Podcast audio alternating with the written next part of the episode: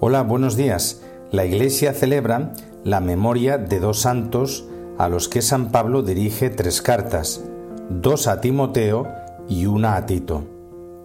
Si recordamos a Timoteo y a Tito es fundamentalmente por el papel notable que tuvieron como colaboradores y en cierto modo sucesores del apóstol San Pablo en las nacientes comunidades cristianas.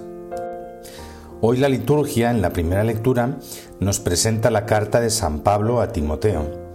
San Pablo es consciente de que el Señor que le ha enviado a evangelizar es el que construye la Iglesia, que está llamada a llegar hasta el fin de los tiempos y que los que creemos nos convertimos en un eslabón de esa cadena que hace transmitir la gracia de Cristo, la gracia de la fe, la gracia de ser cristiano.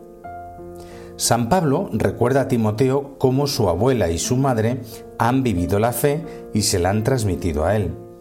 Desde los ejemplos que ha recibido de su familia y de lo que ha recibido de San Pablo está llamado a ser fiel y llevar una vida en Dios. Después le recuerda a Timoteo que ha recibido la gracia del sacerdocio ministerial a través de la imposición de las manos, que tiene que tener siempre vivo el recuerdo de ese gran don que Dios le ha hecho y ser fiel a esa gracia. Le dice que ser cristiano es entrar en un combate fuerte para ser fiel a la fe que hemos recibido y que además no se tiene que avergonzar de ser cristiano, sino que tiene que dar testimonio con fidelidad de la fe que ha recibido en la Iglesia a través de su familia y a través de los apóstoles, una fe que viene de Dios y que se transmite en la Iglesia.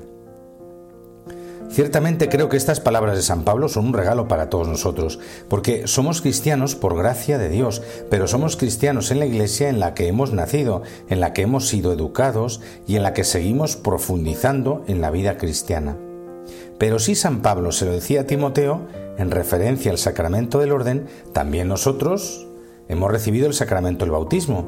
Y hoy San Pablo nos podría decir a cada uno de nosotros, oye, Recuerda el don que recibiste al ser bautizado, recuerda la vida que te ha sido regalada. Y esto tenemos que vivirlo con una gratitud inmensa, aprendiendo a desarrollar esa vida cristiana, a combatir para ser fieles al Señor y también aprender a transmitir esta gracia tan grande que hemos recibido. En el Evangelio de hoy Cristo constata que faltan operarios para la mies y propone ¿cómo pedir al dueño de la mies que mande operarios? Y en buena lógica esto solo puede significar que los operarios son un regalo, un don que el Padre, dueño de la mies, otorga a su mies. Quien no tiene hambre no pide pan. Hay que sentir la falta de operarios, sentirla en las entrañas, padecerla en lo hondo del corazón, para rogar, como es debido a Dios, para que mande obreros a su mies.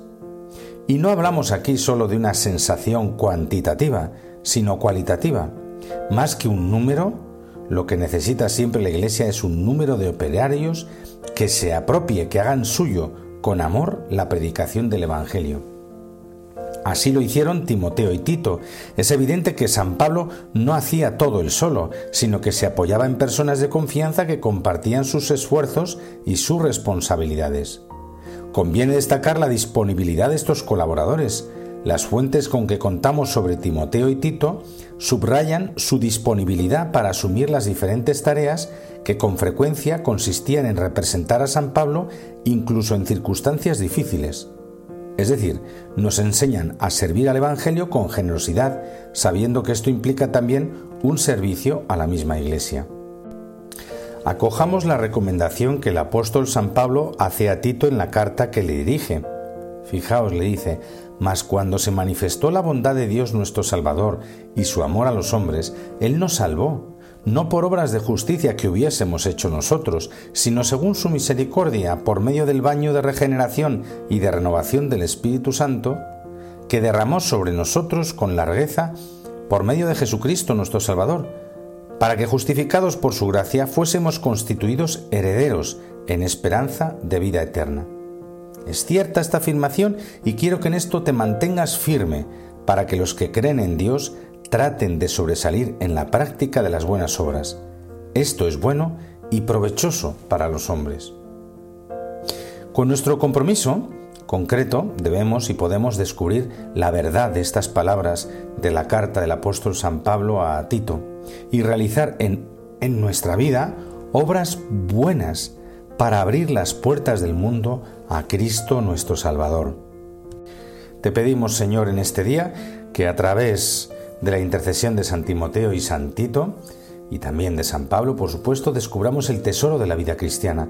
Ellos recibieron este don en la edad adulta, a nosotros nos lo has comunicado desde pequeños. Haz, Señor, que la gracia de la fe y de la vida eterna que hemos recibido en el bautismo crezca día a día en nosotros y sepamos transmitirla con alegría para que todos te conozcan, te amen y te sigan. Feliz día para todos. Amén.